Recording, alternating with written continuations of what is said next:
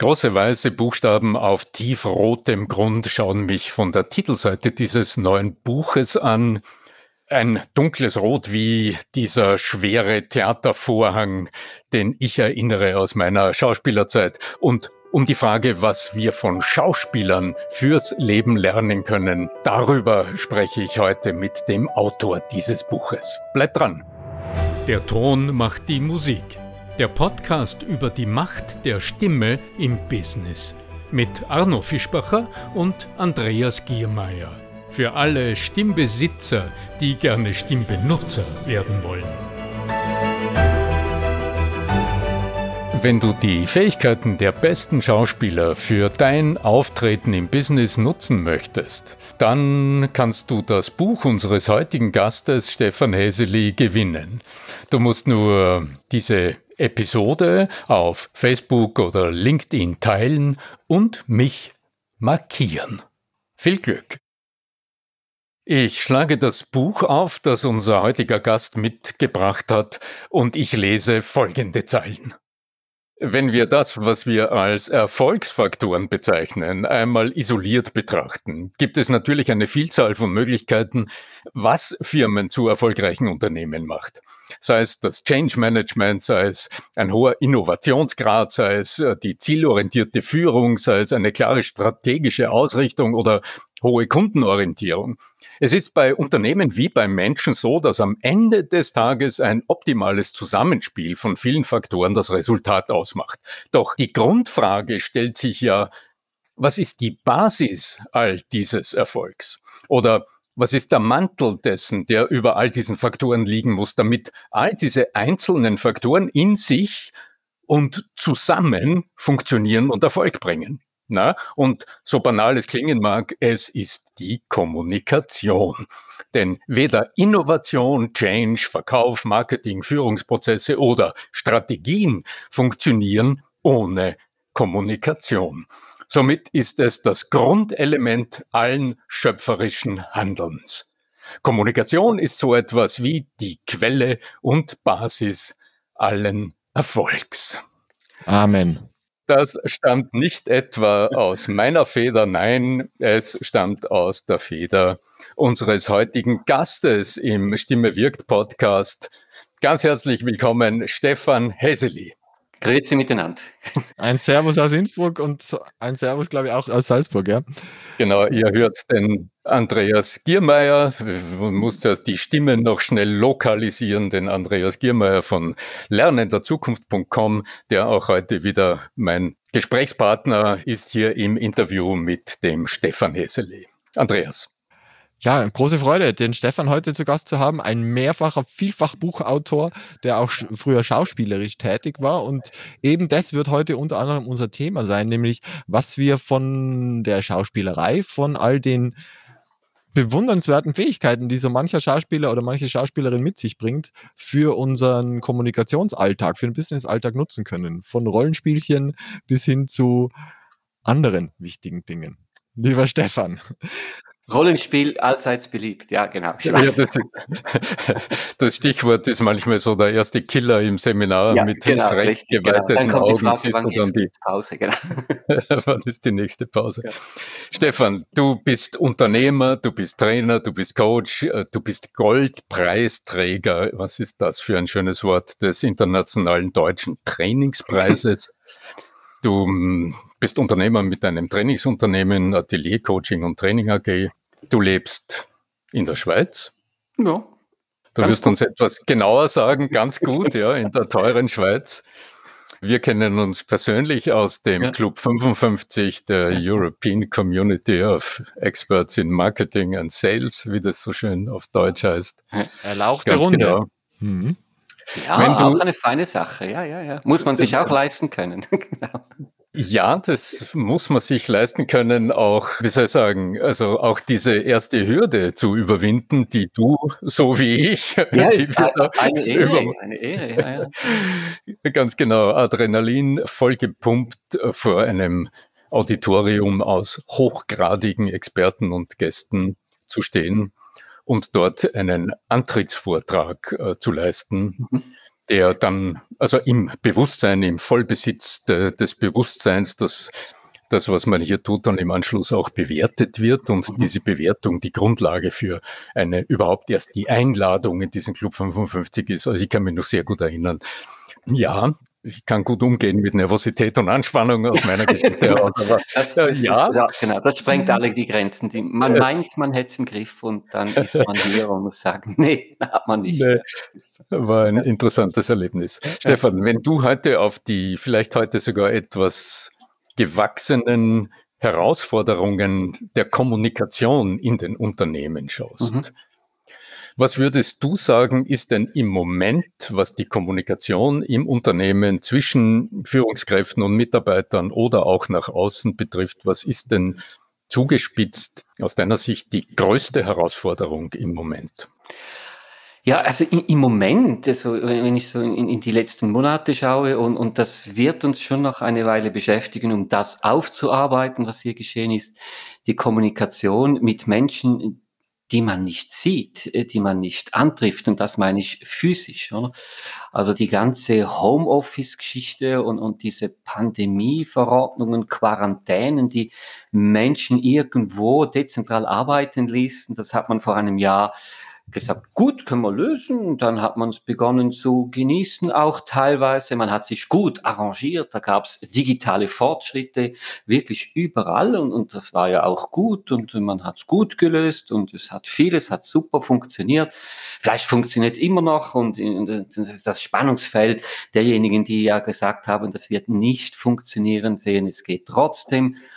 Und jetzt kommt das andere für diejenigen, die jetzt das Gefühl haben, doch, das ist auch ein, ein Segen, sind, man, es gibt Grenzen. Und ich sehe doch auch einige Teams, also das, das ist wirklich, ich, ich spreche da bewusst im Plural, die haben sich, und jetzt, jetzt hört sich das an wie in einer langjährigen Ehe, die haben sich schlichtweg auseinandergelebt. Und äh, ich, ich war Zeuge eines solchen Meetings. Da haben sich Menschen seit äh, fast zwölf Monaten wieder gesehen. Das war letzte Woche. Und da gab es unterschiedliche Reaktionen. Also der eine hat gesagt, Mann, hast du einen Bauch, du hast zugenommen, rasieren dürftest du dich auch wieder mal. Und der eine hatte Tränen, wirklich so, wieder, miteinander wieder zu sehen. Und so nach einer gewissen Zeit, so nach zwei, drei Stunden, einem Tag auch, hier ist etwas geschehen. Hier ist wirklich etwas geschehen. Da gab es neue Subgruppen, andere haben sich auseinandergelebt und ja, die Kommunikation war schwierig die letzten Monate. Die war anspruchsvoll. Die einen haben es besser gemeistert, die anderen weniger. Aber sie hat ein Zusammenleben, ich, ich sage mal, teilweise massivst verändert. Und äh, ich, ich glaube, die Aufgabe wird sein, das wieder einigermaßen hinzukriegen ja, in, in irgendeine Nachphase zu gehen, wie auch die immer aussieht. Und das äh, ist nicht überall schadlos durch. Ja.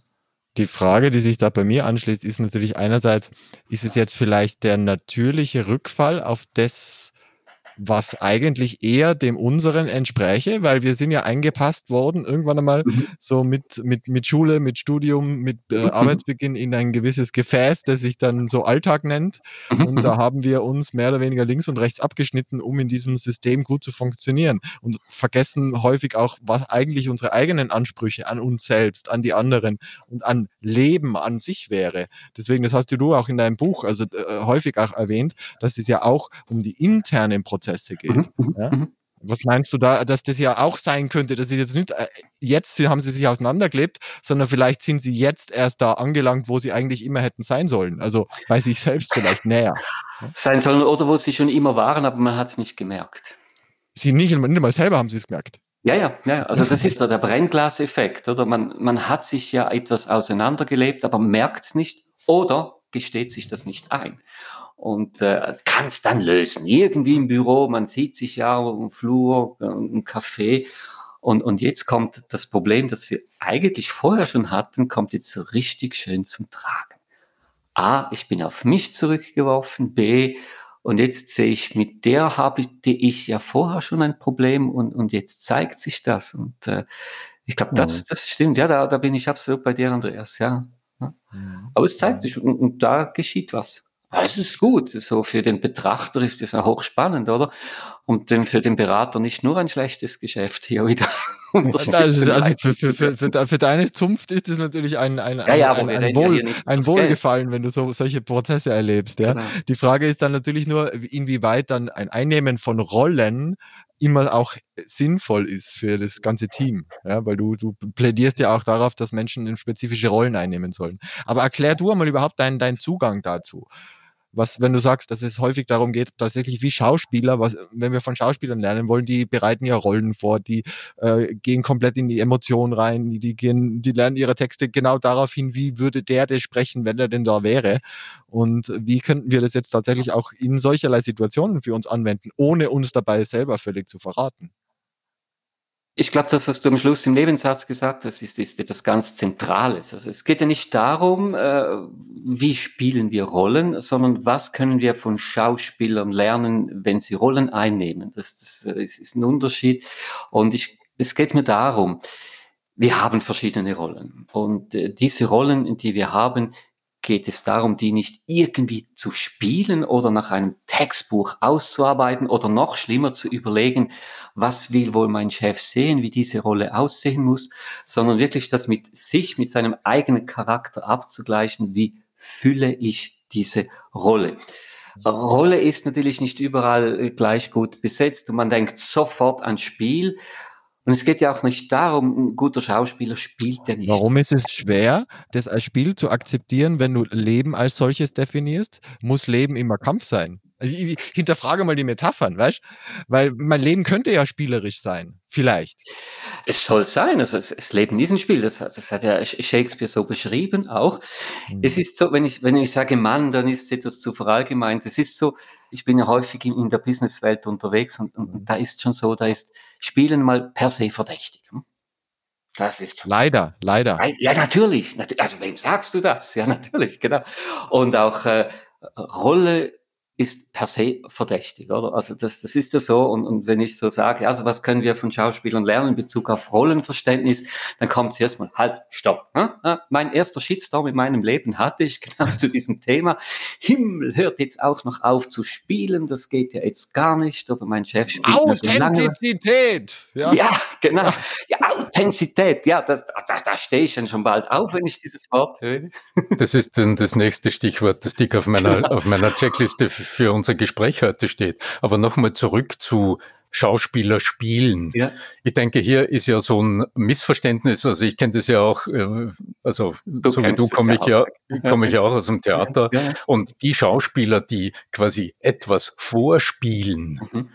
die sind ja unbrauchbar. Also die sind fürs, die sind fürs Theater nicht geeignet. Die haben den Beruf verfehlt. Das ist Denn der Prozess der Rollengestaltung, also hier wird es mit den Begriffen ein bisschen schwierig, also im Theater weiß man dann, was Rollengestaltung bedeutet oder was es heißt, einen Charakter zu entwickeln oder die Logik einer Situation, einer Szene zu analysieren und aus dem heraus das eigene Verhalten in, innerhalb von fünf Minuten unter bestimmten Umständen mit bestimmten Gesprächspartnern zu gestalten, das ist ein völlig anderer Zugang als dieses, ich spiele eine Rolle und ich spiele etwas vor, also ich verstelle mich.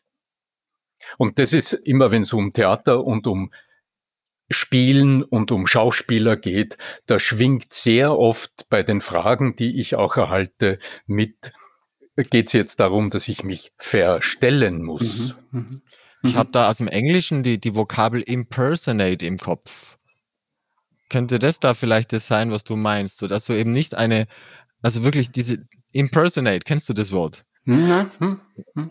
Naja, im Grunde ist ja der Gedanke dahinter, dass ich auch im Theater, ganz egal, ob ich jetzt, ähm, so wie ich in jungen Jahren Per Günd spiele und selbst im Verlaufe eines Abends einen Mann verkörpere, verkörpern wäre dann impersonate. Das wäre dann vielleicht genau, eine verkörpern wäre vielleicht ja, am ehesten. Verkörpern, ja. ja, ja der äh, in, im ersten Drittel der Aufführung, ähm, ich weiß nicht, ein Jugendlicher ist mit 16 oder 17 mit hochfliegenden Plänen im zweiten Drittel dann ein erwachsener Kaufmann ist, der sich unflätig aufführt und Menschen ausbeutet und dann der weise Pergünd, der mit 80 Jahren irgendwo schon etwas äh, lediert, körperlich an einer Zwiebel nuckelt und äh, philosophische Monologe von sich gibt. Also im Grunde ja. hm. der Mensch, der der Schauspieler ist ja immer derselbe, der verändert sich ja nicht mhm. innerhalb dieser vierstündigen Aufführung, sondern es ist der innere Zugang und die Vorstellung der Umgebung. Stefan, und so erlebe ich, äh, so habe ich das auch gelesen in deinem mhm. Buch, wenn es um Rollen geht. Mhm. Um, was sind denn jetzt so die klassischen Rollen, mit denen du konfrontiert bist in, in deiner Arbeit, also in ja. der Trainingsarbeit zum Beispiel? Und vielleicht noch eine Zusatzschlaufe, also wenn du, wenn du eine Rolle verkörperst als Schauspieler, dann wechselst du die Rollen, du hast verschiedene Möglichkeiten, du hast äh, Rollenwechsel innerhalb eines Stückes, das, das gibt's ja auch. Ich hatte das auch mal, ich hatte da wirklich auch im Alter immer wieder spielen müssen. Aber, und das ist das, in diesem Moment bist du nur in einer. Du spielst mhm. jetzt den König und dann bist du nicht gleichzeitig noch etwas untertan, sondern du bist mhm. jetzt König. Das, das kann dann sein, dass dich das nachher dann jemand in, in den Kerker steckt und du ein, irgendein Gefangener bist aber im Moment bist du König. Und es, es geht um dieses Momentum, was du jetzt da hast und dieses Bewusstsein, dass du jetzt in einer solchen Rolle drin bist. Du hast verschiedene Rollen. Ich sage mal immer, ich komme das auf die Frage schon noch zurück. Es gibt immer so, ja, ich bin immer gleich, ich bin so authentisch. Und ich sage, ja, wahrscheinlich. Jetzt, jetzt sag du mir noch, du seist mit deiner Frau, gehst du gleich um wie mit deinem Kind, mit deinem Nachbar gleich mit deinem Hund, mit deiner Schwiegermutter gleich mit deinem Chef. Nein, du hast da unterschiedliche, aber du musst dir dessen bewusst sein, wo du drin steckst. Das muss so noch ergänzen. Und jetzt, das gesprochen sind so die häufigsten Rollen. Grundsätzlich gibt es auch wieder verschiedene, aber so die klassischen sind schon, wenn ich an Vorgesetzte denke, an Führungskräfte, da gibt es schon so Situationen, da musst du halt einfach Chef im wahrsten Sinne des Wortes sein. Chef mit den entsprechenden Machthebeln, Machtmitteln. Jetzt wertneutral ausgedrückt, Macht wird ja auch unterschiedlich wahrgenommen. Aber einfach, du hast die Aufgabe zu sanktionieren, du hast Ziele zu erreichen, dich durchzusetzen und entsprechend äh, führst du die Gespräche auch anders, als wenn du zum Beispiel mit denselben Menschen vielleicht einer Rolle des Kollegen bist. Nach Feierabend gehst du zum Bier du genießt den Feierabend. Oder es ist ja heute auch so, fördern und fordern, da bist du häufig auch in einer Coaching-Funktion, du trägst Menschen, du trägst bei, dass sie sich entwickeln mhm. können, das ist ja nicht eine direkte Chefrolle, Aufgabe oder durch viel Vertrauen, das auch herrscht in einem Team, dass du deinen Vorgesetzten hast. Ja, ich, ich hatte das auch schon erlebt. Da kommen Mitarbeitende zu mir und erzählen private Sorgen und du bist hier, hast ein Ohr dann habe ich nicht die Rolle des Chefs. Ich bin in der Funktion des Vorgesetzten. Das ist ja lohntechnisch so beschrieben. In diesem Moment bin ich, ja. sag ich mal, Therapeut, Seelsorger. Mhm. Und dass ich das nicht verwechsle, finde ich wichtig. Und Arno, du hast noch vom Raum angesprochen. Ich, ich plädiere dann auch, also persönlich knüpfe ich das auch an Räume. Wenn ich mit meiner Mitarbeiterin ein Gespräch führe, wo wir über Ziele reden, wirklich ein Chefgespräch, dann tun wir das im Büro. Wenn wir privat unterwegs sind, tun wir das bewusst nicht hier. Und ein Coaching-Gespräch, äh, dafür haben wir eine Lounge. Wenn du von Rollen sprichst, kann man das dann auch vergleichen mit Personas. Ist ja auch aus dem altgriechischen Theater, glaube ich sogar, dass es die Persönlichkeit gegeben hat und da waren diese ganzen Personas. Ich glaube, das kommt aus dem Theater, ja, aus dem Griechischen, ja. Und das wären ja dann einzelne Personas und die Fülle zusammengenommen wäre dann die Persönlichkeit, oder?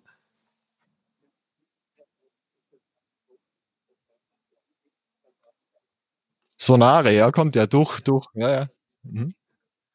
Da sind wir mitten im Stimmthema, ganz ja, genau. Absolut. Ja. Und weißt, lass mir eine Frage hinterher schießen, nämlich da, dazu noch wegen männlich-weiblich. Äh, fällt es den Männern tatsächlich leichter? Ich habe häufig schon mitgekriegt, dass es Männern leichter fällt, zum Beispiel von der Chefrolle danach mit dem noch was trinken zu gehen. Und mhm. jetzt, keine Ahnung, wenn es dasselbe bei Frauen gewesen wäre, die sind so angepisst, die wollen mit der Frau danach nichts mehr zu tun haben. Ich habe jetzt absichtlich diese zu, äh, zuspitzenden ja, Worte genau verwendet für euch daheim. Ja. Also das, das ist nämlich auch so was, es ist partiell schon etwas radikaler. Ja. Ja.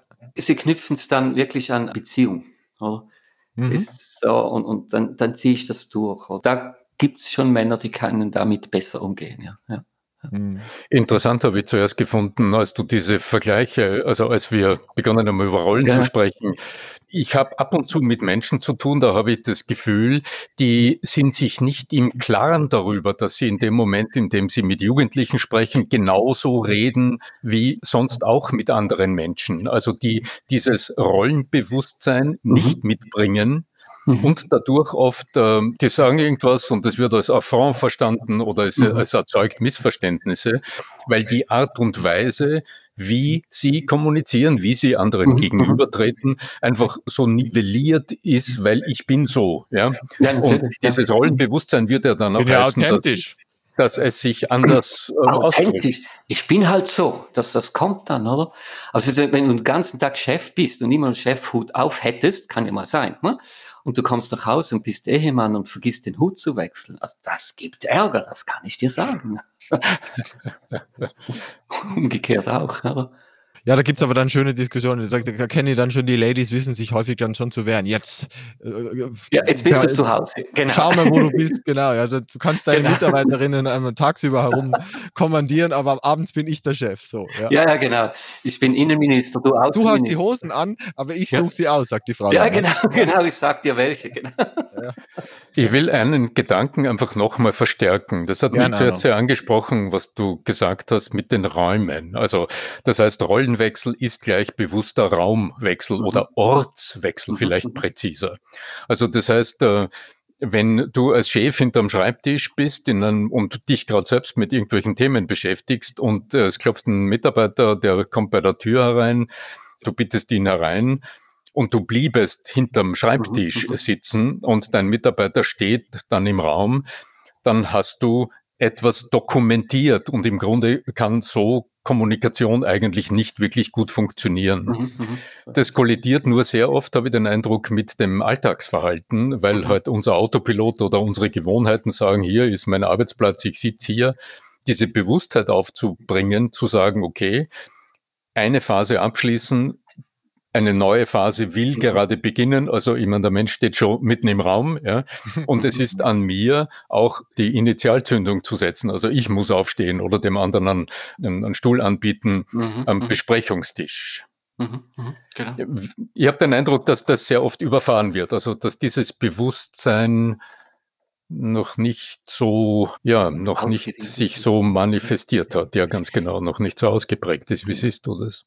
Und ich glaube, genau das, da ist der Punkt, was, was man von Schauspielern lernen kann. Dieses äh, bewusste sich eingeben, trennen und den Wechsel auch klar nachzuvollziehen. Also ich, ich, ich bin auch schon so weit gegangen und habe diesen Wechsel sogar nach außen deklariert. Ich, ich habe Mitarbeiterin Gespräche gehabt und ich habe ihr wirklich anfänglich gesagt, damit es klar ist, ich führe dieses Gespräch als dein Chef es, es sind ja Details. Äh, es, es gibt ja im Theater, die Rolle hat ja auch Kostüm, Schuhe und so weiter. Und, und, und auch hier kann man natürlich wechseln. Also ich habe früher als Krawatte, das war ja ein herrliches Accessoire, mit dem konnte man ja spielen, oder? Man macht den obersten Knopf auf, Schacke ein, Schacke aus. Und heute ist es ja richtig keine Krawatte. Ich, ich habe das nie getragen und, und trotzdem jetzt habe ich einfach nie eine. Oder? Also, und, mhm. Homeoffice auch, was ziehst du hier an? Also sicher. Verkleidest dich dem Anlass entsprechend. Ja, genau. Und das ist, ja, aber das sind die Accessoires. Also ich, ja. ich habe es im Podcast, glaube ich, schon zweimal ja. erzählt. Ja. Erlebnis mit russischem Regisseur, der fassungslos bei der Leseprobe äh, uns angeschaut hat, wir saßen in Jeans und Sneakers, also in Turnschuhen, ja. und hat gesagt, was, ihr wollt äh, russische Offiziere spielen in Turnschuhen und dann, dann ist einer gelaufen auch. in den Fundus und hat Reitstiefel geholt für die Leseprobe. ja. Also schön, aber übrigens, Schuhe ist ja wirklich ein zentrales Argument. Also ich hatte vor vielen Jahren, ich hatte wirklich mal Mühe mit einer Rolle, die war so ein alter Mensch, also grundsätzlich mhm. ist es schwierig alt zu spielen, aber ich, ich, musste für eine Viertelstunde, musste ich mich älter machen, als ich mhm. war. Und zwar mhm. viel älter. Ich habe das anspruchsvoll gefunden. Und als ich dann wirklich begonnen habe, uralte, schwere Bauernschuhe anzuziehen, da macht's mhm. zack und dann war ich dieser Hans. ja. Ja, ist lustig. Also ich habe mir extra, also ich habe in meinem Schuhregal, bevor ich jetzt ins Office gegangen bin, zu unserer Aufnahme, habe ich Schuhe mit Ledersohle gewählt. Ich stehe ja. auch hier äh, ja, äh, hinter dem Mikrofon, also genau. mit, mit bedacht. Was ich, ich aus dem da, was sagt es jetzt über mich aus? Andreas, Andreas. Naja, aber. Sagt man bei ähm, euch auch weiße Socken? Nein, in dem was Fall ich, tatsächlich nicht, aber ich zeige sie jetzt nicht her. Was ich aus dem Handel lerne, also einer meiner langjährigen Kunden ist ein sehr, sehr großes Handelsunternehmen mit dem HR. Habe ich mal einen Ausflug gemacht, habe mich eingeladen nach Graz zur Wiedereröffnung eines großen Supermarkts. Mhm. Und mit Neugier und Interesse habe ich ihn begleitet durch die unterschiedlichen Stationen in diesem Supermarkt. Mhm. Ja, Einzelhandel. Und ähm, dort sind Szenen gebaut und der Untergrund, also der Boden ist nicht nur das Licht und nicht nur die Luftatmosphäre, sondern der Boden ist ausgesprochen unterschiedlich gestaltet. Dort, wo du schnell durchgehen willst, ist ein harter Boden, zum Beispiel ein Steinboden. Mhm. Wenn du mhm. durch die Weinregale gehst, wirst du merken, du stehst plötzlich auf Holz. Mhm. Und das Coole an der Sache ist, es gibt tatsächlich Studien dazu, die dir zeigen, dass der Umsatz sich um 250 Prozent erhöht, wenn da der blöde Holzboden ja. drinnen ist, wenn nebenbei französische Musik läuft. Ja, ja. Wenn es eine andere Beleuchtung hat, dann wird einfach der Umsatz so, das Licht verändert sich. Ganze genau. Neurowissenschaftler, äh, Labors werden durch solche Geschichten bezahlt. Ich bin selber fasziniert davon. Im sogenannten frische Bereich, also dort, wo es Obst und Gemüse gibt, wird dann jetzt sogenannt frisch, ja.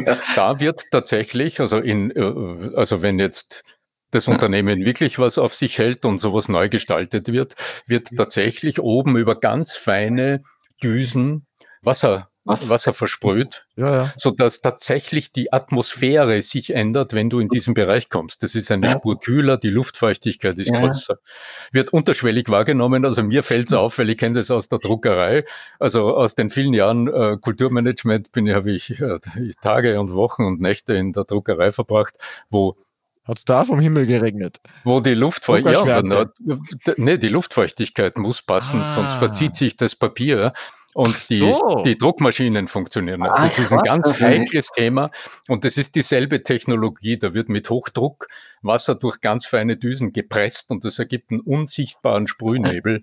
Gibt es manchmal sogar jetzt schon in Kaffeegastgärten im, im Sommer. Ah, dann weiß ja, ich jetzt, wenn ich meine Haarfarbe sehe, man sieht es ja jetzt nicht, man hört uns ja nur, dann muss ich wahrscheinlich im letzten Leben Gemüsehändler gewesen sein. es hat von oben herunter geriecht. Natürlich, genau. Übrigens, nach Brot soll jetzt auch riechen in den Vormittagsstunden, hat mir auch von einem großen Schweizer Warenhaus gesagt. Im Eingangsbereich muss es ich kenne dann die, die Hildegard Knef, dann für die haben dann die roten Rosen geregnet. Wir sollen sämtlich. So, kommen wir wieder zurück zur Stimme und so, ja. Mhm. Ja, Stefan, ich habe gerade dein letztes Buch ist es in der Hand, wenn ich das richtig äh, sehe. Glaubwürdig steht ja. ganz groß auf dem Titel von Schauspielern fürs Leben lernen. Mhm. Das ist dein jüngstes Buch. Mhm, mh, mh. Ja, es hat mich sehr interessiert und sehr mh, hm, fasziniert, wie du im Grunde durch die elf Kapitel deines Buches im Grunde so die Entwicklung eines, einer Theateraufführung mhm. mhm. durchexerzierst. Von der Exposition über den Monolog, mhm. von der mhm. inneren Präsenz über Inszenierung bis hin äh, zur Dramaturgie und der abschließenden Krönung es hat mich speziell angesprochen, weil ich jetzt auch aus meinen Kundenanfragen im letzten Jahr natürlich sehr viel nach Online-Themen äh, mhm. gefragt mhm. bin. Inwieweit unterscheidet sich denn aus deiner Erfahrung, aus deiner Sicht als Coach und Trainer die Präsentation live vor Publikum mhm. und vor Mikrofon und Kamera? Und was hat das jetzt mit diesem Aspekt der Dramaturgie des Rollenverständnisses etc. aus deiner Sicht am stärksten zu tun? Ja, also ich, ich denke rein, dass das Rollenverständnis bleibt meiner Meinung nach ein ähnliches. Ich habe auch, ich habe in den letzten Monaten auch viel online gemacht. Ich habe mich dann auch wieder mal so richtig von einem Fernsehcoach schleifen lassen. Ich war wirklich zwei Tage bei dem Privattraining, weil ich spürte, es macht mir Spaß. Ich, ich kenne die Bühne live. Fernseherfahrung habe ich sehr, sehr wenig. Es ist so, dass das mal ein Interview gab, ich früher mal einen Werbefilm mitgespielt, aber so wirklich so live eine Show moderieren, sage jetzt wirklich das in Anführungszeichen. Ja, das war so mein persönlicher Anspruch auch hier, diese Rolle gut zu übernehmen, also zu interpretieren. Und wenn du Referent bist in einem Online-Seminar, wenn du Trainer bist in einem Online-Seminar, ist die Rolle im Grunde schon ähnlich. Und trotzdem ist es nicht das Gleiche. Ich sag mal so live bist du eher der Diskussionsleiter, da bist du moderativ ist das ein Adjektiv überhaupt? Das als Moderator unterwegs, aber es ist so ein adjektiviertes Substantiv. Moderativ, glaube ich, gibt schon, aber ja. Ja. Und ich glaube, beim Online, das, das, das, das habe ich schon auch e-, eher näher als, als Fernseharbeit verstanden. Also da hast du Teile, da bist du wirklich. So der Entertainer. Ja, ja. Du bist, du bist so ein Entertainer. Gottschalk. Du bist ein Meine Präsentator. Damen und Herren, herzlich willkommen. Und eines meiner schönsten Feedbacks, das ich mal erhalten habe vor, vor kurzem, das war ja gar nicht so eine, das war gar nicht so wie Online-Schulungen sonst sind, das war wie im Fernsehen. Also du hast dich selber übertroffen, die Erwartungen, das ist ja das geilste Feedback, ja? Ja, ja, das ist, und das war kein gekauftes Nichts. Lass das schriftlich geben für die Homepage, ja, so Genau. Testimonial, ja. Und, und das, das hat mir ja mein, mein Fernsehcoach auch gesagt. Du musst wissen, das ist etwas anderes. Du, wenn du dir Live-Bühnen gewohnt bist, Theater, und, und, und hier hast du das Publikum nicht hier. Du musst das noch stärker in die Illusion nehmen. Du musst die Worte Mhm. landen lassen und spüren, wann dieses Wort angekommen ist. Spüren, weil du es nicht sehen und äh, wahrnehmen kannst. Und das war für mich hoch faszinierend. Das ist so eine, ich sag mal, nicht eine neue Rolle, aber ist eine neue Rollenfacette. Oder die mehr äh, dieses Entertainment, wie du Andreas schön gesagt hast, noch beinhaltet. Mhm, mhm. Stefan, es macht mich sehr neugierig, hier ähm, einfach ins Detail zu gehen. Wenn ich jetzt auf die Aufnahmezeit schaue, hier bei unserer gemeinsamen Aufnahme, dann denke ich mir, warum packen wir nicht in einfach eine nächste Episode deine wichtigsten praktischen Tipps hinein, die du in deinem Buch so wunderbar beschreibst, gewissermaßen in der auditiven Kurzform das auf den. Punkt gebracht Ja. und schauen uns dann nochmal ganz präzise an, wie erzielst du heute in der Kommunikation, sei es online oder offline, aber speziell vielleicht mit dem Blick auf die Online-Kommunikation, weil ich denke, das ist gekommen, um zu bleiben, wie es so schön heißt in diesem Lied. Also auch wenn sich jetzt alle sehnen nach äh, Offline und nach persönlichen Begegnungen etc. Ich glaube, da steckt so viel Lerneffekt da, dahinter und so viel technisches Know-how auch, das Das war viel zu aufgerüstet teuer jetzt, wurde. all diese Up dieses Upgrade, das war so teuer, das anzuschaffen, das müssen sie nutzen. Ganz genau. Ja. Ja. Ja klar, jetzt knutschen einmal alle ganz fest und umarmen sich alle, weil sie alle geimpft sind. Und dann kommt die nächste Mutation, dann müssen wir eh wieder online. Aber es ist, so ist es. Also ich denke, ganz viele Reisen werden in Zukunft nicht mehr getan, sehr viele Kilometer nicht gefahren, genau, Aber sehr ich viele würde tatsächlich sagen, wir machen Schluss gefahren. und freuen uns auf die nächste Episode, lieber Arno, dass wir zum Ja, aber So ist so es, das tun wir. Also wenn euch da draußen, äh, die ihr heute, wenn du heute zuhörst, wenn dir das gefällt, was wir hier tun, ja, dann schau doch einfach, ob du nicht eine Bewertung abgeben magst für diesen unseren Stimme wirkt Podcast. Auf iTunes, da gibt's Sterne zu vergeben und man kann auch ein paar nette Worte dazu schreiben. Besonders wichtig für all die Menschen, die diesen Podcast vielleicht noch nicht kennen, ihn aber kennen sollten. Und die Information über das äh, tolle Buch von dir, Stefan Häseli, glaubwürdig von Schauspielern fürs Leben lernen, im Business Village Verlag erschienen. Die Info darüber und die entsprechenden Links, die findet ihr wie gewohnt auf arno-fischbacher.com slash podcast. Ja, und für heute bleibt mir nur mehr, euch zuzurufen, möge die Macht der Glaubwürdigkeit, der Stimme und der Kommunikation mit euch sein. Euer Arno Fischbacher.